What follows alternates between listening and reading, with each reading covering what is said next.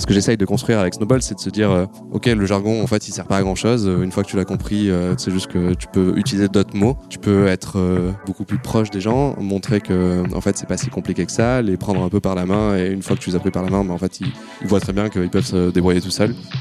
Salut, c'est Kaina du Wagon. Bienvenue sur notre podcast dédié aux entrepreneurs. Dans ce nouvel épisode, nous sommes ravis de recevoir Johan Lopez, CEO et fondateur de Snowball, la newsletter qui vous aide à tout savoir sur l'univers des finances personnelles. Créé en 2020 par un alumni du Wagon Paris, Snowball a pour objectif de démocratiser et rendre accessible l'univers des finances personnelles. Gestion de budget, investissement, bourse ou encore crypto, Snowball permet d'aborder ces différents sujets passionnants mais qui s'avèrent parfois être un petit peu flous. Avec une communauté de plus de 23 000 personnes, Snowball a pour ambition de vous apprendre des choses concrètes sur les finances personnelles tout en créant une véritable communauté bienveillante. Tout de suite, retour sur le parcours de notre invité Johan Lopez dans un nouvel épisode des Du Wagon. Excellente écoute à tous Bah du coup moi euh, classique, euh, je suis né à Marseille, fac d'éco, euh, je suis vite tombé euh, amoureux de l'entrepreneuriat, l'univers des startups, tout ça, et donc j'ai atterri après la fac chez WeThings en assistant product manager. Et en fait, ils avaient pas de poste à la fin, donc ils m'ont dit tu veux bosser en marketing? J'ai fait bon, why not? Et j'avais jamais fait de marketing avant, donc j'ai appris le marketing un peu sur le tas euh, chez WeThings. Et donc là, je suis resté pendant trois ans et je suis parti juste avant le rachat par Nokia parce que ça commençait à devenir un peu euh, voilà, ils essayaient euh, un peu chaud, ouais. Et, et du coup, je me suis dit, bah, j'ai envie de me lancer dans, dans l'entrepreneuriat. Je, comme toi, je suis curieux par tout ce qui est code, etc. Je m'amusais un peu tout seul et je me suis dit, bah, je vais faire le wagon. Alors pas, pas forcément pour devenir dev, mais c'était plus pour euh, rajouter un peu une corde à mon arc ou potentiellement bosser dans le produit où je savais pas trop quoi, en fait. Donc je fais le wagon, je fais le wagon, je fais euh, Lyon, la toute première saison aussi de Lyon euh, de The Family pour ceux qui connaissent. Et, euh, et là, j'ai rencontré Charles, donc euh, le fondateur de Comet, un des cofondateurs. Et donc, je j'atterris chez Comet quelques mois après. Avant ça, j'ai eu un bon. euh, Est-ce que peut-être peut- Comet, ça parle à tout le monde Ouais, Comet, en gros, c'est ceux qui connaissent Malte, c'est une place de marché de freelance, mais spécialisée dans la tech, data. Donc, en gros, c'est voilà, c'est ça, c'est mettre en relation des devs avec des grands groupes et des startups, un peu tout ça. Quoi. Et euh, donc, c'était parfait parce que j'avais fait le wagon. Donc, on avait, on a créé une communauté de devs. Donc, en gros, je développais pas, j'étais en marketing, mais euh, je connaissais bien l'univers. Et donc, je suis resté quatre ans où j'étais en, euh, j'ai fait au début, enfin, j'ai fait plein de postes, mais j'ai fini euh, directeur marketing, en gros. Et euh, finalement, un peu par hasard, en mars 2020, je lance Snowball parce que du coup, euh, depuis la fac d'éco, en fait, euh, l'univers de la finance, de, de l'économie, tout ça, c'est un truc qui me passionnait, qui était en tâche de fond. Et je me suis dit, bah, plutôt que d'être le bon pote à qui on va demander des conseils quand on veut acheter des actions, ou, euh, ouvrir une assurance vie, tout ça, euh, pourquoi pas le partager avec euh, avec le monde entier, en tout cas mon, petit monde à moi. Et, du coup, j'ai lancé voilà cette newsletter qui avait pour but au début et qui est toujours le but de partager mes connaissances, de démocratiser cet univers des finances perso qui va de gérer ton budget jusqu'à comment tu peux investir dans les Lego en passant par les cryptos et tout ça quoi. Donc vraiment de balayer large. Et j'en suis là aujourd'hui, donc ça fait deux ans et demi là, ouais, deux ans et demi, et on, on pourra revenir sur les détails après. Ouais. Du, du coup, Snowball, euh, tu le décris comme un média, si je me trompe pas. Ouais. Euh, c'est quoi très concrètement euh, Snowball? Alors concrètement, c'est alors c'est né comme c'est né en tant que newsletter, donc en gros c'est chaque semaine ou chaque mois, ça dépendait des périodes, mais au début c'était deux emails par mois qui venaient traiter d'un sujet. Alors euh, comment je me lance dans les cryptos, euh, comment euh, je peux investir dans l'art facilement, vraiment à chaque fois de de balayer un sujet pour pour les débutants. Et petit à petit bah forcément ça a évolué. Donc après j'ai lancé une une newsletter payante. Donc là l'idée c'était de dire OK, aujourd'hui j'arrive à apporter de la valeur aux gens, comment je peux essayer d'en apporter un peu plus euh, sans passer euh, par du sponsoring? Parce qu'au début je voulais pas en faire. Donc je me suis dit en fait l'abonnement de faire payer des gens c'est direct. Ça crée un lien beaucoup plus fort. Et euh, pour moi c'est des revenus plus récurrents et donc c'est moins de stress que les sponsors et donc euh, j'ai lancé cette newsletter payante et du coup chaque semaine les gens reçoivent un mail où je vais euh, décrypter un sujet finance, un sujet éco, un sujet euh, crypto et un sujet tendance de, de fond quoi euh, pour justement bah, donner un peu les clés aux gens euh, pour euh, investir facilement. Alors je c'est pour ça que j'aime bien le mot média plus que y a plein de gens qui m'ont dit ouais t'es un peu un influenceur etc et je les influenceurs c'est très bien et, et j'ai rien contre ça mais c'est plus que ma vision plus long terme de Snowball c'est genre il y aura pas que moi il y aura d'autres personnes qui vont venir écrire et du coup de développer et de devenir un peu une sorte de ceux qui connaissent l'univers de la, finance, la finance, euh, de devenir un peu un nouveau Bloomberg ou un nouveau Financial Times, euh, un peu plus moderne et plus accessible. Euh, bah, pour justement démocratiser cet univers qui est aujourd'hui en France en tout cas et moins dans les pays anglo-saxons qui est un peu boudé quoi parce que on trouve que l'argent c'est un peu sale ou alors on comprend pas il y a beaucoup de jargon enfin ouais tout, ce qu'on n'aime pas quoi Ok. Et, du coup, comment tu passes bah, d'une carrière de salarié, même si tu as fait beaucoup de choses différentes, à bah, vouloir créer toi ton propre truc, euh, ton propre média du coup. Euh, comment ça s'est passé? À quel moment tu as eu le déclic euh, C'est quoi qui t'a amené à, créer Snowball? Ben en gros, j'ai, enfin, je pense comme euh, beaucoup de gens qui font le wagon, euh, cette volonté d'entreprendre depuis, en gros, depuis que je suis sorti de la fac. je me souviens, je, voulais développer une app pour faire euh, du sport. Enfin voilà, j'ai eu plein de moments dans ma période de ma vie où euh, je me disais euh, je vais me lancer, je vais le faire, c'est maintenant, c'est le bon moment. Et en fait, c'est jamais le enfin tu trouves toujours une excuse, c'est jamais le bon moment. Et là bah du coup Snowball, je l'ai lancé un peu en mode side project et genre c'était je savais pas trop qu'est-ce que ça allait devenir, est-ce que les gens allaient aimer, pas aimer, c'était vraiment un, pur loisir au début et du coup en fait vu que ça a bien pris c'est à ce moment-là je me suis dit ben en fait ça je peux le transformer en en entreprise, euh, quelque chose qui peut me faire vivre, quoi. Et en fait, la transition a été hyper, euh, hyper douce. J'ai, enfin, j'ai pas eu un seul moment où j'ai eu peur de me lancer parce que, ben, en fait, j'avais commencé à avoir des revenus pendant que j'étais encore chez Comet. Donc, en gros, euh, ouais, quand, ouais, ça a été euh, ultra simple à chaque fois que les gens me disaient, mais non, mais c'est pas possible. Mais, enfin, si, c'était vraiment très simple. Et l'idée, ben, en gros, c'est venu, enfin, c'est facile quand tu lances un side project et que tu vois qu'il y a des gens qui te répondre naturellement en disant que c'est cool ce que tu fais, euh, franchement euh, ça apporte de la valeur et du coup en gros c'est plus les retours quali euh, que quanti parce qu'au début bah j'avais quoi? J'avais 500 abonnés, 1000 abonnés, c'est c'est pas c'est déjà bien mais c'est pas c'est pas énorme mais si tu as sur 500 personnes, tu en as 10 qui te donnent des bons retours et t'en as pas plus qui te donnent des mauvais, bah ça veut dire que en gros t'es sur un, un, truc qui est assez cool. Euh, et du coup bah j'ai bah je me suis dit bah en fait je vais je vais me mettre à fond là-dessus et c'est comme ça que j'ai développé quoi. Ok. Et c'est quoi le moment zéro, la, la première newsletter que tu envoies euh, tu l'envoies à combien de personnes euh, qui? La toute première, je l'ai. En... gros, ce qui s'est passé, c'est que si je te prends l'historique le, le, de Snowball, c'est chaque année, je m'amuse à publier un, ce que j'appelle le YOLO Report. Euh, c'est, euh, ça, fait un peu fou, mais euh, chaque année, je vais publier sur Medium un récap de ma vie sur l'année. Donc en gros, bah, combien de bières j'ai bu. Donc là, ce soir, je vais devoir en mettre une ou peut-être deux si on en boit une après. Combien de pages je fais, les pays. peut-être plus, on verra. peut-être tous les pays où je suis allé, le nombre de pas. Enfin voilà, c'est un truc que je fais chaque année. Et pour la première fois en 2019, j'avais ajouté les finances perso. Donc j'avais mis dans quoi j'ai investi, pourquoi, etc. Et j'ai eu, pas énormément, mais j'ai dû avoir entre 10 et 20 personnes euh, qui m'ont posé des questions et c'est des gens que je connaissais pas forcément. Donc en gros ça c'était public et c'était pas des potes et autres et du coup je me suis dit ah bah tiens il y a moi qui pensais que en fait euh, tout était pris par les US parce qu'il y, a plein de contenus aux États-Unis qui parlent de finances perso, d'investissement et tout ça. Et en fait, je me suis dit, ben non, il y a, y a, une place euh, en France. Et du coup, je me suis dit, bah vas-y, je vais tester ce format de newsletter. J'aime bien écrire. Et, et voilà, donc en gros, euh, ça a pris quelques mois. Je fais un post LinkedIn en disant euh, le fameux, voilà, je euh, breaking news, je vais lancer une newsletter sur les finances perso. Euh, je vais parler de comment j'ai acheté un monnaie, comment j'ai investi dans des camions pour les louer et gagner de l'argent. Donc j'ai un peu teasé sur des sujets un peu exotiques dans l'univers de, de, l'investissement. Et, ça, c'était un peu ma waiting list en fait. Il y a des gens qui mettent en place une landing page et ils disent mettez votre mail. Et moi, c'était ma, ma landing page, c'était ce post LinkedIn quoi. Et là, il y a 1000 personnes qui commentent et du coup je me dis bah il y a vraiment une, vraie demande là j'avais strictement rien fait euh, c'est pour ça que c'est cool les réseaux sociaux pour euh, tester et surtout LinkedIn euh, où ça te donne une portée plus forte que d'autres réseaux et à partir de là, ben un mois après, je me suis dit bah voilà, j'ouvre les portes. Donc j'ai envoyé un message direct à toutes ces personnes qui avaient commenté. Et donc j'ai eu de zéro à genre parce que les 1000 ne se sont pas inscrits, il y a eu genre 600 abonnés, 500 600. Et euh, donc euh, quelques jours après, bah, je lance la première newsletter euh, qui était sur la gestion de budget, je crois, un truc comme ça. Mais donc voilà, donc c'était une petite audience au début, sachant que bah voilà, après ça a grandi. Aujourd'hui, il y en a 31 000. C'est marrant parce que que ce soit 600 personnes ou 31 000, t'as toujours un peu le même. avant de cliquer sur envoyer, t'as vraiment le même la même sensation quoi. Donc, donc voilà, c'est comme ça que ça s'est passé. Yes. Et du coup, on a commencé à parler de chiffres, 31 000 abonnés aujourd'hui. Euh, c'est quoi les, les, chiffres principaux de, de Snowball? Et Je sais que tu es très transparent sur le chiffre d'affaires, etc.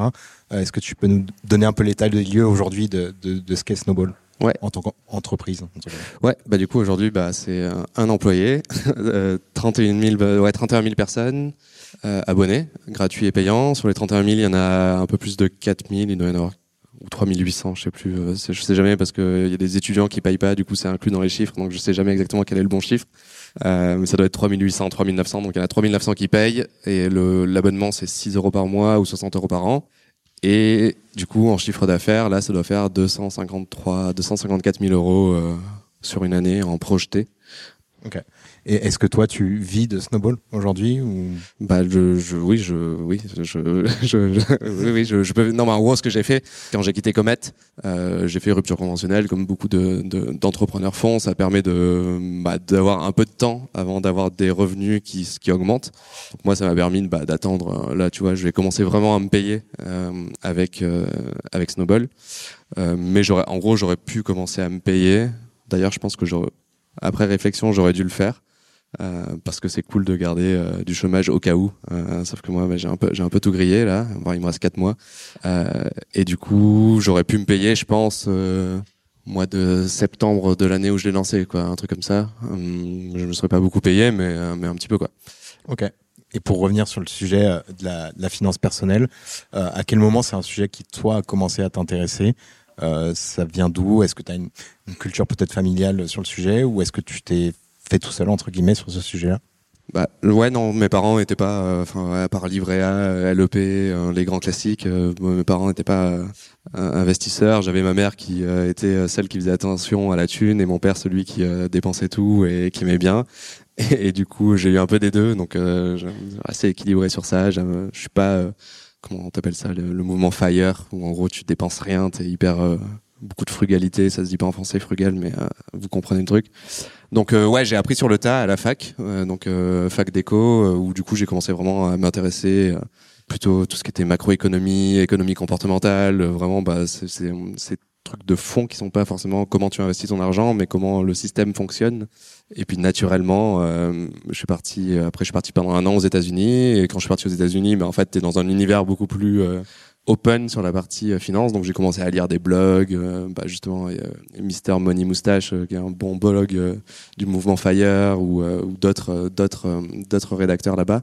Donc j'ai vraiment commencé à m'intéresser en 2008. Et puis après, bah c'est resté c'est resté tout au long quoi. Mais on va dire que c'est et puis en fait, quand t'es entrepreneur, c'est pour ça qu'il y a beaucoup d'entrepreneurs qui aiment bien l'univers de l'investissement, même si souvent c'est pas des bons investisseurs parce qu'il y a ce côté euh, découvrir des nouveaux placements, comment ça fonctionne. Euh, bah, quand tu investis en bourse, bah, en fait, tu analyses comment fonctionne le business d'une entreprise, euh, des tendances, tu essayes de découvrir les trucs un peu avant les autres. Donc, tu as quand même des, traits similaires entre un investisseur et un entrepreneur. Et vu que bah, ça, ça a toujours été ma passion, bah, ça, ça a fait clic très rapidement. Ok. Et, tu disais tout à l'heure, ça a une réputation auprès du grand public un peu sale, entre guillemets. Co comment toi, aujourd'hui maintenant que tu es dedans et que tu essayes de le démocratiser, de le vulgariser entre guillemets, euh, tu, tu, perçois ça Est-ce que tu arrives à convaincre des gens euh, qui percevaient ça euh, sale euh, à, à, se dire bah en, fait peut-être que c'est pas pire que mon livret A? Euh, ouais, ouais, c'est pas, bah c'est pas, c'est pas facile en vrai. Il euh, y a plusieurs choses hein, qui font que c'est compliqué. c'est le numéro un, c'est historique, culturel, on a un peu ces euh, traces des générations passées où investir c'était pas forcément important parce que bah tu faisais ta carrière pendant 30 40 ans dans la même boîte, euh, tu avais une très bonne retraite qui était assurée, euh, une bonne croissance de l'économie, enfin vraiment tout était on vivait dans une économie, une société qui était faite pour rassurer les gens et ne pas faire en sorte que enfin voilà ce côté redistribution qui était qui fonctionnait bien.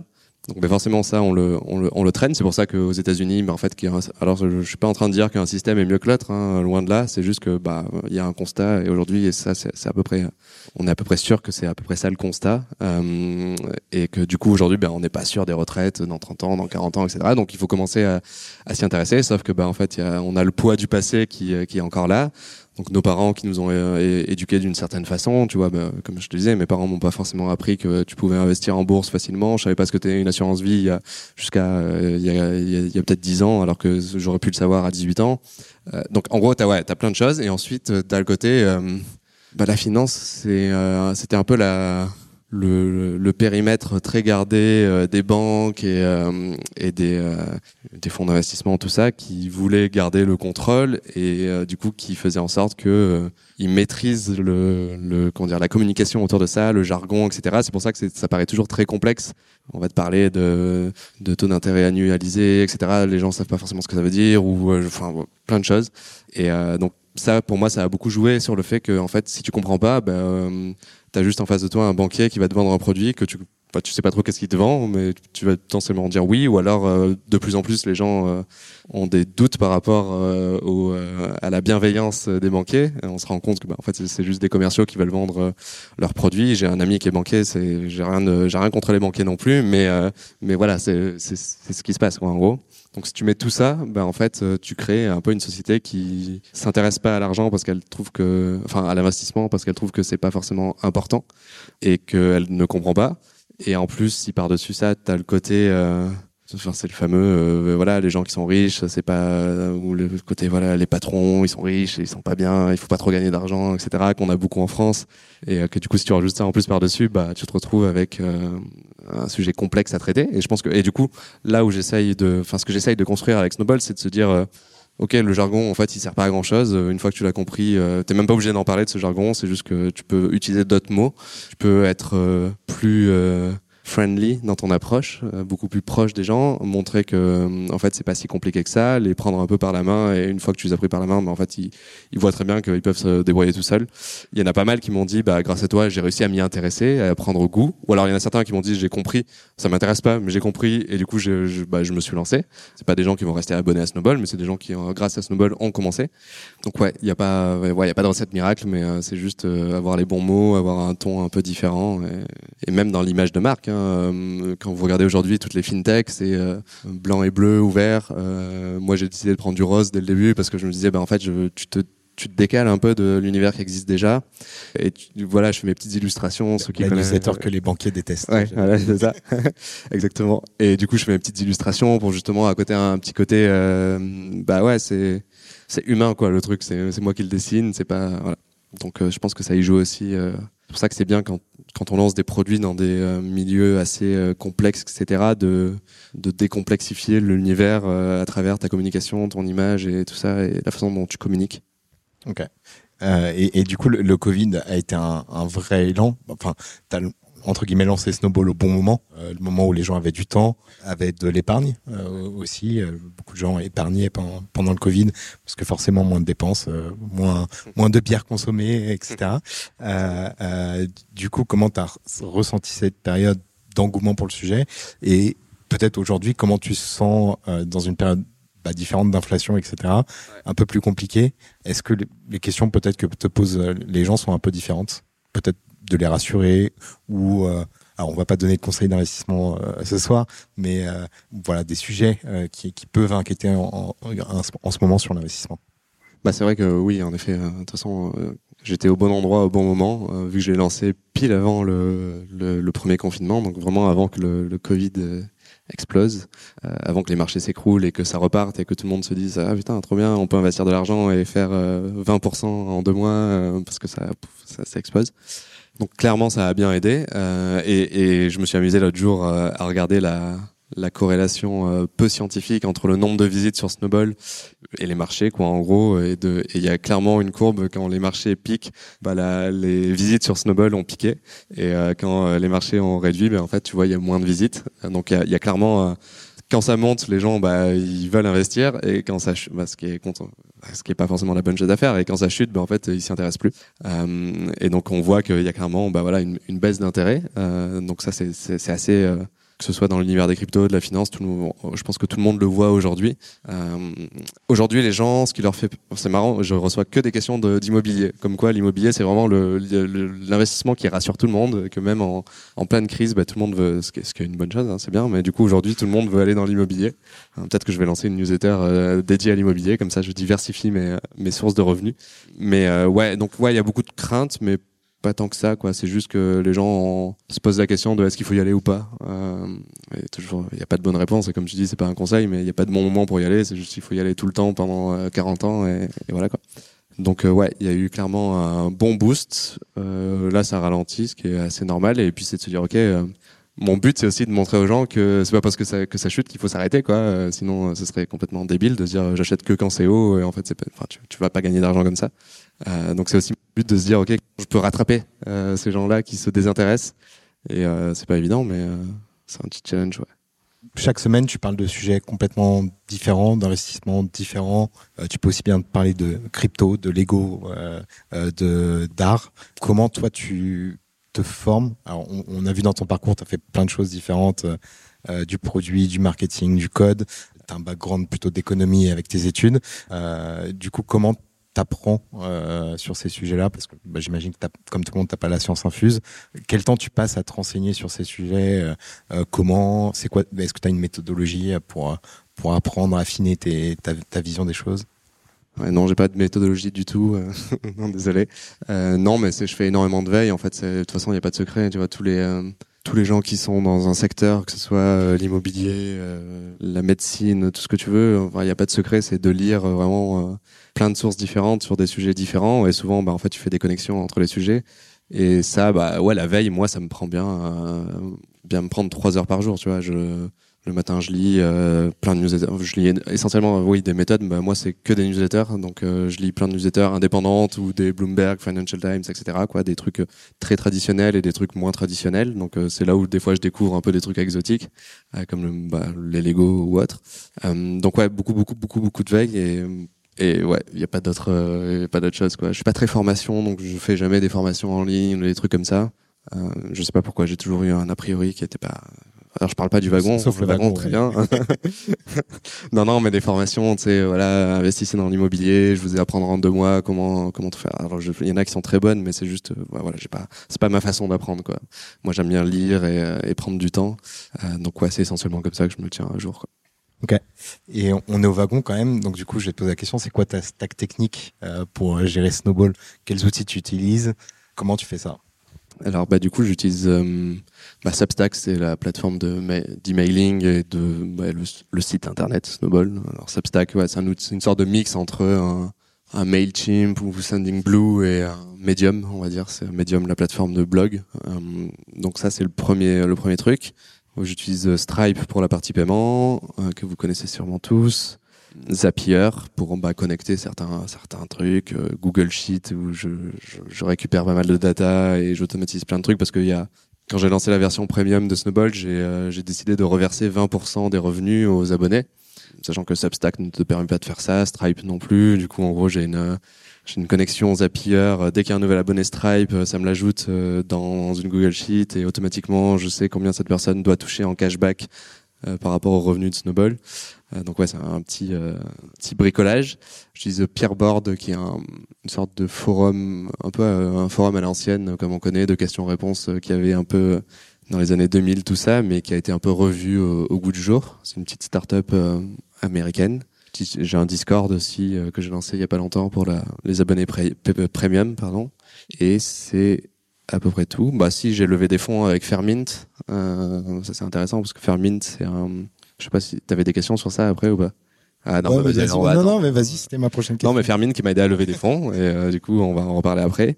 J'utilise beaucoup de notes de, de Apple, euh, l'application Notes. J'utilise Notion pour la partie vraiment euh, créer une documentation liée à Snowball la boîte, mais sur la partie contenu, j'utilise énormément de Notes parce que c'est accessible instantanément. je, enfin voilà, j'ai pas trouvé mieux en fait pour prise de notes que surtout ça s'est vachement amélioré depuis depuis deux trois ans là.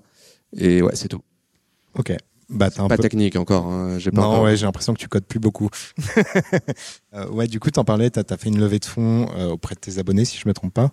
Ouais, c'est ça. Euh, euh, du coup, bah, déjà pourquoi, comment? Et du coup, c'est quoi les ambitions derrière?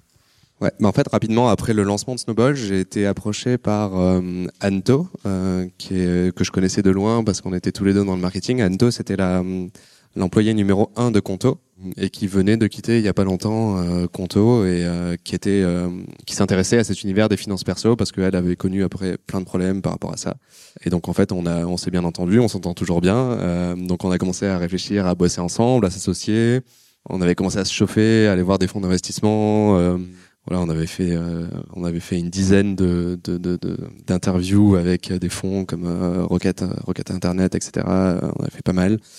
Et finalement, Anto s'est rendu compte que c'était pas son truc, le, cet univers des finances perso, qu'elle était plutôt euh, très B2B, euh, bah, comme Conto, et qu'elle voulait lancer un truc sur ça. Donc en gros, on s'est séparés. Et moi, je me suis dit, bah, en fait, je j'ai pas forcément envie de me lancer, euh, d'aller voir des VC, de potentiellement retrouver un, un cofondateur. Pour moi, c'était trop de bruit en fait. Je voulais juste continuer à écrire du contenu et faire grandir ma communauté. Et je me suis dit, bah, en fait, je vais attendre, je vais développer mon ARR, mes revenus annuels, euh, tranquillement, euh, ma communauté, et euh, je me servirai de cette communauté, me servirai au sens pas péjoratif du terme, mais plutôt positif, de dire ok, grâce à cette communauté, je vais pouvoir construire mon produit beaucoup plus facilement, parce que bah la communauté, c'est un, un vrai joyau. Tu peux avoir demandé des poser des questions, des feedbacks, c'est instantané quand tu as 30 000 personnes qui, il n'y a pas les 30 000 qui me lisent tout le temps, mais c'est quand même, ça fait quand même un bon panel d'utilisateurs.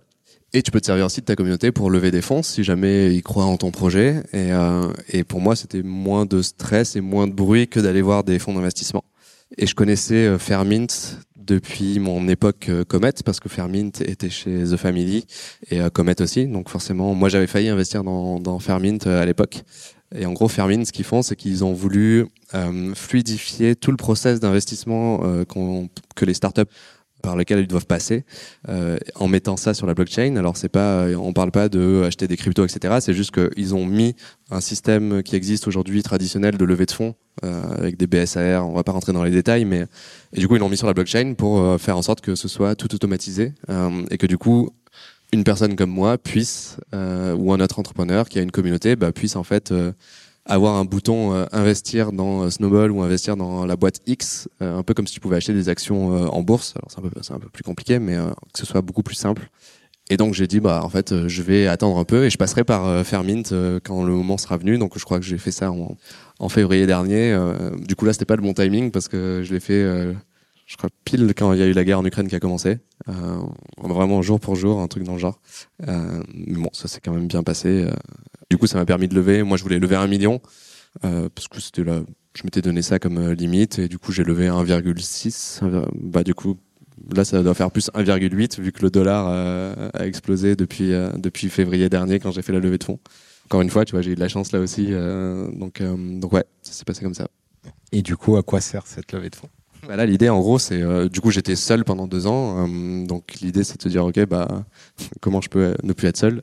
Et donc, euh, de commencer à vraiment créer une une entreprise, et une vraie boîte. Et pourquoi créer une entreprise, une vraie boîte, sachant que ce que j'ai, c'est une entreprise et c'est une vraie boîte. Mais ce que je veux dire, c'est avoir des employés. bah, c'est en fait se dire, le média tel qu'il existe aujourd'hui, je pourrais très bien le conserver et être un solo entrepreneur et potentiellement faire monter tranquillement et, être content. Sauf que bah, j'ai quand même envie d'aller plus vite que ça. Et c'est là que où je te disais que j'ai envie de construire un, nouveau Bloomberg ou un nouveau Finimize. Ceux qui connaissent le Finimize euh, qui est au UK, c'est de se dire ok. Euh, construire un vrai média, donc euh, recruter des gens, des analystes, des nouveaux rédacteurs. Donc il va y avoir quand même pas mal de choses sur ce côté-là. Et ensuite, c'est de se dire, ok, une fois que j'ai éduqué les gens, comment je peux aller encore plus loin? Et pour moi, il y a vraiment deux autres piliers. Le deuxième, c'est le conseil. Aujourd'hui, les gens ne vont pas voir des conseillers en gestion de patrimoine parce que ça fait un peu vieillot. Il y a un petit côté aussi quand on sait qu'on a besoin d'aller voir un, de faire une psychanalyse ou autre, on a un peu honte d'y aller. Et je pense qu'il y a pas mal de gens qui ont, qui doivent se dire, bah non, mais moi j'ai que 100 euros par mois à investir. Pourquoi je vais aller voir un conseiller en gestion de patrimoine? C'est pour les gens qui ont de l'argent, c'est pour les riches. Alors ce qui est, totalement faux. Mais euh, de se dire, ok, comment comme ce que j'ai voulu faire avec la partie éducation, comment tu peux le démocratiser un peu plus et le rendre beaucoup plus accessible. Donc ça, c'est le deuxième truc. Donc pour faire ça, bah, forcément, bah, il va falloir développer une, solution, alors sans forcément partir de zéro, mais euh, de sortir de Substack, euh, avoir des devs, euh, des gens dans le produit, euh, des analystes, etc., etc., etc., de booster l'acquisition. Donc il va y avoir des dépenses marketing. Mon idée, c'est pas de, j'ai pas envie de lever genre 20 millions et de dire je fais le gros bulldozer, je vais ouvrir 15 villes en Europe et je vais faire ça. C'est plus d'avoir une une stratégie un peu entre le bootstrap. ceux qui connaissent pas bootstrap, c'est juste de de ne pas lever d'argent, c'est de, de se développer sur ses fonds propres, un peu comme Lemlist l'a fait ou Mailchimp l'a fait jusqu'à jusqu'à avoir une exit, je sais plus combien de milliards, mais énorme. Donc ouais, d'avoir un peu une stratégie entre les deux, de dire ok, quand j'ai besoin de lever des fonds pour vraiment, parce que j'en ai vraiment besoin, bah, je vais lever des fonds et entre temps, bah, j'essaye de bah, de de tenir sur mes revenus quoi. Et, du coup, le fait d'avoir levé des fonds auprès de ta communauté et pas auprès d'externes, euh, peut-être plus un peu un peu plus éloigné de, de peut-être tes valeurs ou de, ce que ce que tu fais toi. Est-ce que tu tu trouves que c'est alors j'imagine que tu vas me dire oui, mais une meilleure solution, mais en, en, quoi c'est plus intéressant euh, que ça soit des gens qui lisent au quotidien, au moins de façon hebdomadaire, qui soient tes actionnaires au final? Je pense qu'il y a eu plusieurs trucs sur la partie communauté. C'était un pour euh, ça va faire un peu bisounours, mais euh, tu vas dire que si tu donnes accès à des gens qui d'habitude n'ont pas accès à ce genre de d'opportunités, sachant je, voilà, il y a toujours un risque quand tu investis. Ça veut pas dire que tu vas devenir millionnaire si tu investis dans Snowball, mais pour moi c'était un moyen de, de rendre accessible ce, ce, cet investissement en start-up euh, à ma communauté. Donc ça c'était un premier truc. Le deuxième, c'est que tu crées euh, forcément un lien encore plus fort.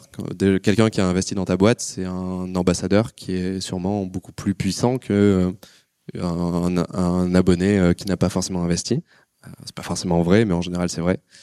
Et ensuite, c'est le côté euh, santé mentale. C'est beaucoup moins de stress pour le pour l'entrepreneur. euh, moi, j'ai pas eu à stresser avant d'aller faire un, un, meeting avec un partenaire de je ne sais quel fonds et de me dire euh, qu'est-ce qu'il va penser de moi, etc. Là, j'ai écrit un énorme doc en mettant euh, toute ma vision, euh, qu'est-ce que je voulais faire, c'était quoi le plan. On sait que les plans fonctionnent rarement, mais quelle était ma vision de ce plan, en tout cas. Et, euh, et grâce à ça, bah, en gros, j'ai juste à communiquer à ma communauté ce que j'allais faire et, et juste bah, lever des fonds comme ça. Quoi. Donc, il y a eu un peu tout toutes ces choses-là qui ont fait que je me suis dit que c'était quand même beaucoup mieux pour moi. Et puis en plus, une newsletter qui parle de finance, euh, c'était voilà investir dans une startup, c'est très lié à l'univers de la finance. C'est pour ça qu'en général, euh, ceux qui connaissent Crowdcube, euh, toutes les boîtes qui sont euh, dans l'univers de la finance, qui lèvent des fonds sur Crowdcube, euh, bah, cartonnent beaucoup plus que d'autres boîtes parce qu'ils ont déjà une communauté qui est habituée à tout ça. Et donc voilà, pour moi en fait tout faisait sens. Et donc, euh, à voir si tu vois, je vais continuer à lever des fonds avec la communauté ou mixer avec des VC ou des business angels. Donc ça, je verrai euh, par la suite. Ouais. Ok. Et du coup, tu parlais de la vision. Euh, tu parlais de Bloomberg. Euh, Est-ce que ton objectif c'est de lancer une chaîne télé ou c'est euh, peut-être C'est quoi la vision à quelques années de, de Snowball Ça sera quoi? Ouais, bah là j'en ai cité deux. Donc du coup pour moi euh, le premier pilier c'est éducation. Comment tu fais en sorte que les gens s'intéressent à ce sujet-là, sans forcément, euh, voilà, en les éduquant, en partageant des news, etc. Donc là c'est la partie plutôt Bloomberg euh, Financial Times. Je, pense que je deviendrai jamais aussi gros qu'un Bloomberg ou si spécialisé, parce que eux c'est quand même très pro. Voilà, les traders, ils ont tous leur euh, Bloomberg Monitor sur lesquels ils ont toutes les datas, etc. C'est pas ce que je veux faire, mais moi c'est plus que comment je peux, euh, concurrencer hein, euh, des médias traditionnels sur cette partie finance. Ensuite, c'est la partie conseil, donc je l'ai déjà évoqué. Et le dernier, c'est de se dire comment tu peux, t'as éduqué, t'as conseillé, comment tu peux pousser les gens du coup à investir. Donc là, ça va être bah, de développer, de créer des produits d'investissement. Demain, peut-être que vous pourrez acheter euh, des actions sur euh, sur Snowball ou euh, pourrez ouvrir une assurance vie. Et j'aime beaucoup ce, cette notion de super app. Et on voit, c'est un peu le buzzword en ce moment, mais ça qui a, qui a commencé en, en, Asie avec les WeChat, etc. D'avoir au sein d'une même application, bah, en fait, plein de produits, de sous-produits, euh, qui fait qu'en fait, euh, bah, c'est pour ça aussi que j'étais généraliste dès, le début avec Snowball, que j'ai pas parlé que crypto ou que immobilier ou que ça. C'est que quand tu ratisses large, ben en fait tu touches beaucoup plus de personnes euh, et du coup ce côté euh, avoir une super app qui pourrait te permettre d'ouvrir un PEA, une assurance vie euh, ou que sais-je, ben en fait non seulement ça te permet toi en tant que boîte bah, de toucher beaucoup plus de monde, donc c'est cool d'un point de vue business, et en plus d'un point de vue utilisateur, ça permet de créer des liens, des, ponts entre les différents produits. Non, je dis n'importe quoi. Aujourd'hui, vous pouvez mettre que des actions européennes dans un dans un PEA on va pas rentrer dans la technicité, mais si quelqu'un, par exemple, demain dans l'application Snowball achète une, une, action LVMH, bah moi je pourrais lui envoyer une notification en lui disant euh, et euh, tu pourrais peut-être la mettre dans ton PEA, ce serait peut-être mieux pour toi. C'est aussi de se dire comment tu peux automatiser ce conseil en investissement au sein d'une application et d'avoir un, un alignement entre les investisseurs et la boîte parce qu'aujourd'hui il y a eu des gros scandales, euh, enfin des gros scandales la plupart d'entre vous n'en ont peut-être pas entendu parler, mais des Robinhood, etc., qui ont poussent les gens à prendre un peu les mauvaises décisions parce que ça leur apporte de l'argent. Donc d'acheter des produits risqués où ils savent très bien que 80% des gens qui vont acheter ce produit vont perdre de l'argent et c'est eux qui vont se faire de l'argent. C'est aussi de se dire ok comment je peux créer un produit beaucoup plus sain euh, pour les investisseurs? Euh, parce que parce que oui, euh, investir c'est une commodité en fait. Euh, acheter une action, si tu l'achètes sur Trade Republic, sur Interactive Brokers ou Lydia aujourd'hui, ben en fait c'est à peu près la même chose il se différencie pas vraiment. Et du coup, moi, c'est me dire, ok, comment je peux euh, apporter cette touche de, de, de, finance comportementale, de pousser les gens à prendre des bonnes décisions euh, au sein d'une application. Euh, donc voilà, je, je, me suis un peu perdu, mais donc c'est faire tout ça. Non, bah justement, c'est intéressant comment à, scale tu peux faire du conseil sans que du coup tu deviennes ce Robinhood, parce que bah tu peux faire des erreurs sur ton, ton, conseil aussi. comment tu vois ça? Ouais, bah de toute façon, tu que tu t'appelles euh, Warren Buffett ou que tu t'appelles euh, Johan Lopez, tu feras, toujours des erreurs à un moment. Je, je me compare pas du tout à Warren Buffett, mais ce que je veux dire, c'est que tout le monde va faire des erreurs. C'est la façon dont tu amènes le conseil, euh, dont tu communiques. De toute façon, euh, l'AMF, elle, a des règles qui sont strictes, et donc euh, c'est pour ça qu'elles existent. C'est que tu peux amener un conseil, mais toujours en expliquant quels sont les risques, etc. Enfin, donc, ça, il n'y a, pas de secret. Je vais pas réinventer la roue sur ça. Je pense que le et, et, aussi sur la notion de transparence avec ta Ouais, voilà, c'est ce que j'allais dire. C'est j'allais dire voilà le, le, le fait d'avoir été. Alors moi, j'ai toujours aimé la transparence quand j'étais chez Comet. Euh, je j'essayais de pousser ça aussi. Tu vois, on partageait nos outils qu'on utilisait en interne avec tout le monde. Pour moi, ça c'est un moyen de créer de la confiance et en plus de potentiellement euh, inspirer les gens. Donc c'est toujours très gratifiant quand tu arrives à, à, à, inspirer d'autres personnes à faire un peu comme toi. Et donc euh, avec Snowball, dès le début, je me suis dit, mais en fait, je vais partager tous les chiffres. Je vais je vais faire en sorte que les gens sachent euh, exactement tout ce que je fais, euh, qu'est-ce qui se passe dans les coulisses. Euh, et donc en fait, tu, amènes de la confiance comme ça aussi. Donc tu, n'es pas parfait et en étant un peu ouvert, bah, en fait les gens acceptent ton imperfection et du coup je pense que ça aide justement à éviter bah, parfois certains bad buzz ou autres. donc c'est un peu comme ça que je vois le truc quoi. Mais pour l'instant tout est à faire donc ça, ça va évoluer je pense. Ok si on reprend le, le Johan qui, qui, envoie la première newsletter de, de Snowball, euh, est-ce que tu aurais un conseil à te donner euh, au, départ de, de l'aventure qui un, un, un, side project et qu'est-ce que tu ferais différemment peut-être? Bah, non, en vrai, je te dis, ça s'est bien passé, donc euh, donc j'ai pas vraiment de, de conseils. Euh, si je me dis que j'aurais peut-être pu Ouais, non, en fait, non, j'ai pas de conseils. Euh, je, là, je, réfléchis à Wout, mais euh, non, non, en vrai. Euh, T'as as tout fait parfaitement. Non, non, j'ai pas fait parfaitement, mais je vois pas qu'est-ce que j'aurais pu faire mieux par rapport à où j'en étais à ce moment-là. Si, j'aurais pu te dire, en fait, euh, je j'avais pas vraiment envie de lever des fonds à ce moment-là, mais je me suis laissé emporter par bah, le fait qu'on va s'associer, qu'on a envie de faire un truc, un gros truc. Et je sais que si on avait réussi, bah, j'aurais pas été très à l'aise en fait dans cette configuration et moi, j'ai tendance à pouvoir potentiellement me laisser emporter par certains trucs et être toujours un peu optimiste. Donc, en gros, je essayer de s'écouter un peu plus euh, et de prendre son temps. C'est euh, ouais, ce que je me serais dit. Ça m'aurait évité de perdre quelques mois. Dans une de tes dernières newsletters, alors je sais plus laquelle, euh, tu parles de l'investissement comme un acte du temps. Euh, du coup, c'est quoi ton objectif personnel en, termes de temps libéré euh, parce que j'imagine que Snowball, ça te prend beaucoup de temps. Du coup, est-ce que tu appliques toi-même euh, euh, ces conseils que tu donnes? Peut-être que tu peux récapituler un peu le, concept, même si il est très fourni dans, la newsletter, donc je vous invite à, la lire, mais euh, non, oui, mais pour moi, en fait, oui, investir, euh, épargner, ce que tu veux, c'est vraiment c'est s'acheter du temps dans le futur. C'est ce que je dis à chaque fois, c'est que euh, si tu investis aujourd'hui, peut-être que c'est pour te dire que dans 30 ans, bah, en fait, tu pourras bosser à temps partiel, par exemple, pour bosser sur travailler sur tes hobbies, voyager, enfin, je sais pas ce que tu veux, quoi. Donc aujourd'hui, j'ai pas d'objectif particulier. c'est pour ça qu'il y a beaucoup de gens aussi qui disent j'investis pas parce que j'ai pas d'objectif mais de se dire que investir c'est potentiellement avoir du temps libre dans le futur là de suite à quelque chose d'assez concret tu vois de se dire ok je pourrais faire ce que je veux. Je sais pas exactement ce que j'ai envie de faire aujourd'hui mais euh, en tout cas avoir du temps libre c'est quand même cool quoi.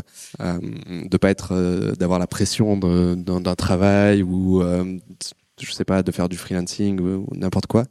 Donc ça c'est ouais moi je me dis ok si j'investis aujourd'hui et pour moi Snowball c'est ça c'est une forme d'investissement. Donc travailler des heures sur un. Bah, après, c'est aussi une passion, donc c'est un peu les deux mélangés.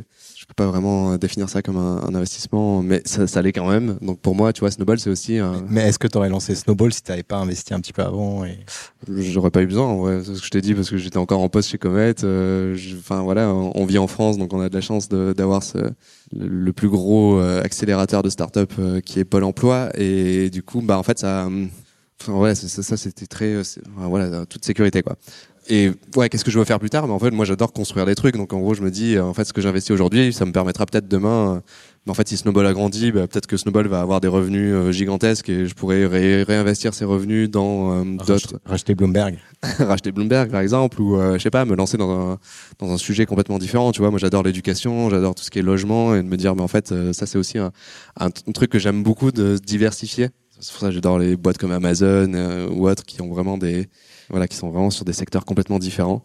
Euh, donc ouais, c'est ça qui me ferait vraiment euh, kiffer moi plus tard. c'est, euh. Et est-ce qu'il y a des entrepreneurs ou, des personnalités qui t'ont inspiré, que tu as croisé ou pas? Ça peut être des gens que tu connais pas du tout, dans ton parcours et dans ta façon de, de voir l'entrepreneuriat. Alors ouais, il y en a un, j'en parle, ouais, j'en ai, j'en ai parlé vite fait dans une des newsletters de, de Snowball et il y en a un qui est mort qui, euh, qui s'appelle Jean-Baptiste André Godin. si vous connaissez les, euh, le truc pour chauffer les maisons là on a poils. les poils exactement et du coup lui c'était un entrepreneur alors je sais plus c'était 1800 et quelques et c'était un des premiers entrepreneurs tu vois il avait il faisait tout pour que euh, euh, ses employés aient une forme de retraite. Il y avait euh, ses employés avaient droit à une éducation pour les enfants gratuite. Euh, les femmes étaient poussées à aller sur des sur des postes auxquels elles n'avaient pas accès avant. Donc il avait vraiment ce côté ce, entrepreneuriat avec un impact social positif. Et il est assez, il est vraiment passionnant ce, monsieur. Euh, il y a d'ailleurs euh, son usine et vous pouvez la visiter. D'ailleurs, je, je, suis tombé dessus par hasard. J'étais en, vacances à Guise. C'est la ville qui s'appelle Guise et donc il y a ce qu'il a appelé le familistère. en gros, il avait créé des logements pour ses employés. Mais euh, donc ouais, du coup, lui est assez passionnant. Entrepreneur à impact social et je trouve euh, c'est assez marrant, tu vois, de se dire ok comment avec tes, euh, avec ton, à ta petite échelle ou ta grande échelle, bah, tu peux essayer d'avoir un impact à la fois que ce soit sur tes employés, parce que lui c'était clairement que sur ses employés, même si ça avait un impact indirect sur la ville. Euh, mais euh, ouais, c'est assez, euh, c'est assez fascinant de te dire que tu peux aller au-delà du produit que tu vends pour avoir un, un, impact encore plus positif sur ce que tu fais, quoi. Ok. Et, et pour finir, quelques dernières questions. C'est quoi ton pire investissement ou le plus cocasse ou le, un truc qui t'a marqué? Le pire, euh, bah si le pire, oui, j'avais. Je me souviens d'un pote qui m'avait dit euh, ouais, il faut absolument que tu investisses dans le, le Starbucks chinois, euh, ça s'appelle Luckin Coffee, une boîte qui avait une croissance énorme en Chine, qui ouvrait genre 10, 10 magasins par jour. et en fait, quelques mois, semaines après, en fait, il y a eu gros scandale financier. L'action a perdu 98% de sa valeur. Donc ça, c'était un, premier truc. Et le plus cocasse, bah bah si, oui, euh, bah, c'est celui qui fait toujours un peu euh, rire les gens, mais euh, c'est d'acheter des voitures pour les mettre en location, quoi. Tu vois, tu penses souvent à la location de immobilière pour pour générer des revenus passifs, mais surtout à Paris, bah tu peux très bien t'acheter une ou deux voitures et les mettre en location parce que tous les Parisiens n'ont pas de voiture et donc les gens qui veulent aller chez Ikea, etc. Bah, ils vont louer ta voiture. Et donc ça, ça, ça marche plutôt bien et, et les gens y pensent assez rarement en fait. Yes. Et pour finir, est-ce que tu as un, livre à conseiller? Un livre, ouais, ouais, bah, il y a ouais, y a un livre que j'aime beaucoup et qui, se lit en vraiment une heure, une heure et demie, je pense, hein, ce qui est cool. Euh, pour ceux qui n'aiment pas trop lire, c'est euh, You Are a Message, vous êtes un message ou tu es un message de Guillaume Wolf, je crois, c'est un Américain. Qui j'ai toujours du mal à le définir. C'est un peu un mix entre du marketing, de l'entrepreneuriat, du développement personnel, euh, de la communication. Il y a vraiment un peu de tout. Et en fait, c'est plein de petites phrases euh, ou de petits paragraphes qui te font réfléchir. Que tu sois entrepreneur ou euh, employé, en fait, ça marche vraiment pour tout le monde, ou freelance, peu importe. Et donc ouais, c'est vraiment un super livre qui fait vraiment réfléchir en fait et qui se lit super vite. Bonjour Johan, Carole, étudiante au wagon. J'aurais aimé savoir, est-ce que tu peux revenir sur ta levée de fonds euh, auprès de ton audience. Comment ça se passe et combien de temps ça t'a pris? Alors comment ça se passe? Euh, Déjà, c'est euh, vu Fermint ne travaille que avec des boîtes américaines. Ça ajoute une dose de complexité. donc j'ai dû créer une boîte américaine Sachant que c'est très simple aujourd'hui avec Stripe Atlas, tu peux le faire en tu payes 500 dollars et en une semaine c'est fait. En gros, c'est ça le truc. Donc en gros, c'est pas vraiment de complexité. Une fois que ça s'est fait, ils te mettent Fermine te met en relation avec un avocat spécialisé sur cet aspect finance euh, slash euh, crypto parce que c'est quand même sur la blockchain donc euh, même si t'achètes pas une crypto mais bon c'est quand même un avocat spécialisé. Donc ça bah ça te prend peut-être deux trois semaines pour finaliser toute la partie juridique du truc. En gros ce que les gens vont signer quand ils investissent sachant que c'est un une copie du du safe. Le safe c'est l'équivalent du BSAR en France. C'est un, un d'investissement qui a été euh, inventé par euh, Y Combinator pour euh, faciliter justement l'investissement des, boîtes toutes jeunes. donc ça, en gros, ça te prend, on va dire, un mois. Ensuite, une fois que tu as ça, en gros, tu as plusieurs façons. Tu dois expliquer qu'est-ce que tu vas faire à ta communauté. Donc moi, tu vois, j'ai écrit un Notion hyper complet. Ça m'a pris, ouais, j'ai fait ça pendant les vacances de Noël. Ça m'a pris deux semaines, une semaine plutôt. Et ensuite, tu as juste à envoyer un mail. Et voilà. non, mais en gros, c'est, on va dire que vraiment, si tu prends du de A à Z euh, en 4-5 mois, tu peux, tu peux, voilà, tu peux avoir tout fait. Et le plus important, c'est le plus important et le plus dur, c'est la communauté. En fait, c'est de, créer cette communauté, parce que si les gens n'ont pas confiance en toi, tu pourras, auras beau partager ton projet, ils vont pas, vont pas investir, quoi. Donc en gros, si tu prends tout, bah, on peut dire que ça m'a pris deux ans, quoi. Depuis le début de Snowball. Et euh, mais sinon, sur l'aspect vraiment très technique, euh, c'est assez simple. Et euh, sinon, sur les coûts, euh, en gros, Fermint, ça coûte, ça va coûter 3000 dollars par mois, euh, par mois, euh, par an. Et donc ça, c'est une flat fee qui, qui, prennent. Et pour chaque investissement, ils prennent une commission de 40 dollars. parce que vu qu'ils sont sur la blockchain, en gros, c'est pour ouais, bon, tous les, les, commissions de la blockchain. et donc, en gros, c'est pour ça que toi, ce qui est intéressant, c'est que toi, tu peux jouer sur les minimums, maximum. Donc, tu peux dire, j'ai pas envie d'avoir des gens qui investissent en dessous de 2000 dollars ou de 3000 ou de 10 000 ou de 100 000. Et donc, en gros, ce que tu fais en général, c'est qu'au début, bah, tu mets assez bas pour euh, bah, euh, récompenser euh, ceux qui étaient là depuis le début, qui te soutiennent, mais qui n'ont pas forcément des grosses sommes. Et petit à petit, tu augmentes ce, ce minimum parce que aux États-Unis, sur ce type d'investissement, tu peux pas avoir plus de 2000 investisseurs.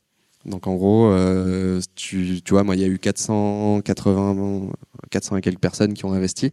ça veut dire que j'ai déjà un quart qui est en gros euh, grillé. Euh, après, bah, tu peux recréer des nouveaux systèmes, etc. Mais euh, il faut garder en tête cette limite. Et c'est pour ça que plus tu avances et plus tu augmentes la limite. Et, voilà quoi. Euh, bonsoir Yann, bah, du coup déjà merci pour la talk, c'est sympa de partager avec nous. De rien. Euh, tout à l'heure tu parlais du fait que euh, pour beaucoup de gens l'investissement c'est un côté un peu euh, sale entre guillemets, beaucoup de gens se disent, euh, enfin voilà on s'image du patron et de l'investissement, un peu l'argent sale etc.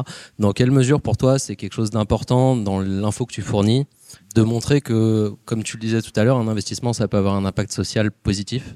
Et à quel point c'est important dans les sujets que tu choisis cet aspect-là, comment tu communiques dessus? Enfin voilà, je pense que c'est un, Ouais, c'est vrai que c'est un ouais le, le sujet euh, investissement impact etc. Je alors encore une fois c'est pas le tu vois je ratisse très large donc j'en ai déjà parlé j'en parle de, temps en temps mais c'est pas un sujet euh, voilà j'ai pas un segment une verticale euh, investissement impact mais par contre c'est un tu vois dans le le futur de Snowball où je me dis bah en fait euh, demain je pourrais très bien avoir une, newsletter dédiée euh, bah, justement sur l'investissement impact et de toutes les semaines ou tous les mois je sais pas peu importe mais de bah, de parler vraiment que de ce sujet là donc il y a ça qui est, euh, pour moi, c'est plus dans le comment demain je vais pouvoir créer plus de contenu sur ça, sachant que c'est pas du tout ma spécialité. C'est pour ça que j'en parle pas hyper souvent. Je suis pas, je suis pas un spécialiste de l'ESG, etc. Je pense qu'il y a des gens qui en parlent beaucoup mieux que moi. Il y a une, newsletter euh, qui, euh, qui s'appelle Épinard, je crois, euh, qui se parle vraiment que de ce sujet-là et qui, qui, est assez intéressante.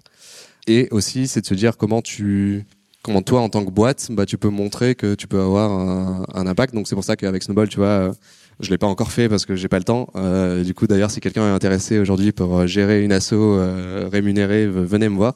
Euh, mais du coup, j'ai du coup j'ai lancé l'asso les flocons, euh, Snowball, les flocons, etc. Et là, mon but c'était de se dire, ok, comment je peux euh, avoir un impact sur la partie. Bah, du coup, là, c'était plutôt éducation, c'est ce que je te disais tout à l'heure que j'aimais bien ce, ce sujet-là. Et du coup, je me suis dit, bah, en fait, je vais prendre 20% des profits de Snowball pour les réinvestir dans cet asso. Alors non, j'ai pas, c'est pas pour défiscaliser, etc. C'était vraiment pour ça qui m'intéressait même si bah oui tu peux défiscaliser euh, ce qui est pas ce qui pas une mauvaise chose mais euh, mais du coup ouais donc c'est aussi comme ça comment toi en tant que boîte tu peux donner un peu l'exemple et qui est pas forcément euh, hyper évident et je pense que ça va évoluer avec le temps parce que de un moment donné mais en fait tu peux pas tout redistribuer. Il faut aussi toi que tu développes ta boîte. Mais mais ouais, c'est un truc que j'ai envie de garder. Donc ouais, en gros, c'est à peu, près comme ça quoi. Ok. alors moi j'ai une question. C'est s'il y a un proverbe qui t'a particulièrement marqué, parce que moi personnellement, il y a plusieurs proverbes de ma vie qui m'ont vraiment fait réfléchir. Et je voulais savoir si en tant qu'entrepreneur, bah, il y a quelque chose qui t'a vraiment lancé dans ta carrière. C'est une bonne question. J'ai pas, pas réfléchi à celle-là. Euh. Non, mais j'ai toujours un. Alors, je sais même pas si c'est un proverbe. Hein. Je sais même pas d'où ça vient, ça. Qui l'a dit euh, Si c'est moi. Mais euh, en tout cas, et que ce soit pour mes du côté finance, personnel, professionnel, entrepreneurial, j'ai toujours ce, ce côté genre toujours aspirer le meilleur, mais prévoir le pire. Tu vois, c'est vraiment te dire ok, comment tu peux vraiment te te baquer quoi qu'il arrive, de, toujours définir ton scénario catastrophe. Et même, tu vois, quand j'ai construit Snowball, je me suis dit, bah ok, si demain Snowball s'arrête, qu'est-ce que c'est quoi mon scénario catastrophe, etc. Et donc ça, même, tu vois, quand tu investis de l'argent, bah en fait, tu définis un matelas de sécurité, tu lui dis, ok. Euh, j'espère que tout va bien se passer, mais, euh, mais euh, qu'est-ce qui se passe en cas de catastrophe? Et je pense que ça, quand tu lances ta boîte, c'est toujours intéressant réfléchir comme ça, tu vois, ce côté euh, optimiste, pessimiste, et les deux qui se, qui se, qui se balancent, mais j'ai pas forcément de. Non, désolé, j'ai pas de proverbe euh, particulier euh, à te donner. Salut Johan, Donatien, j'ai une question plutôt d'ordre opinion personnelle pour toi. tu parlais tout à l'heure du fait que investir, c'est acheter du temps dans l'avenir. Mais forcément, l'argent que tu mets de côté pour acheter du temps dans l'avenir, c'est de l'argent que tu n'utilises pas dans le présent pour profiter.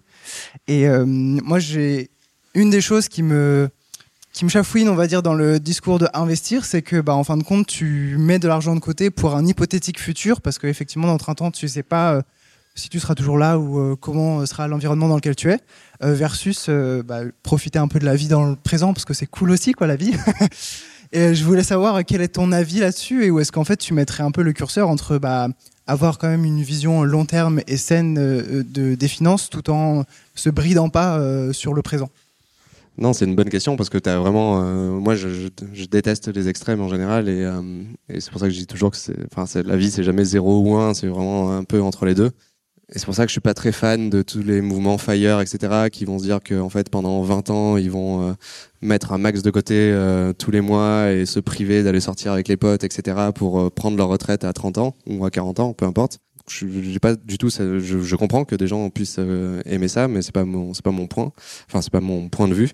Et du coup, non, moi je vois plus, enfin, cette question, c'est, bah, en fait, qu'est-ce qui fait que tu te sens bien, tout simplement, et du coup de trouver ce curseur que ton curseur à toi, quoi. si c'est enfin, je, tu vois, je dis toujours aux gens euh, qui veulent investir, si investir en bourse, ça vous crée un stress qui est trop fort, mais en fait, n'investis pas en bourse. Enfin, la santé mentale est quand même plus importante que, que juste te dire euh, tous les matins, je vais regarder mon téléphone et voir euh, ça a perdu 5% et que tu vas tu vas perdre des cheveux pour ça. C'est pas la, pas le but. Le but, c'est que tu te sentes bien, etc. Et c'est pareil pour où est-ce que tu mets ton curseur par rapport à ce que tu dépenses ou ce que tu investis. Enfin, tu peux le voir des deux côtés.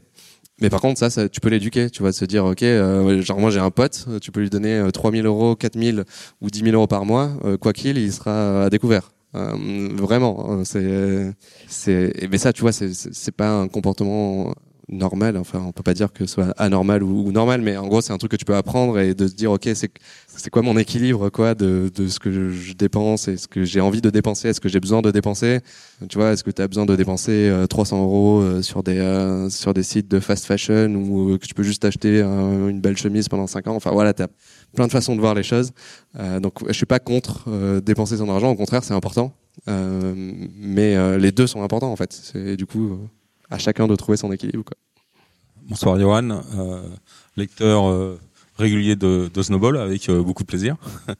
En fait, j'ai trois questions. la première, c'est comment aujourd'hui, bon, as dit que ça avait été finalement assez facile, mais comment tu analyses un petit peu ce succès, cette facilité? Est-ce que c'est le ton, de la tonalité de ta newsletter, le sujet, l'utilité que tu apportes à, à tes lecteurs?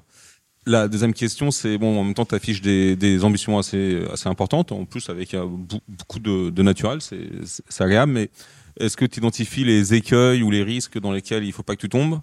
La dernière question, c'est plus curiosité personnelle. Euh, je surfe un peu sur l'esprit de transparence. Comme tu as dit que pour l'instant, si j'ai bien compris, tu t'étais pas encore payé?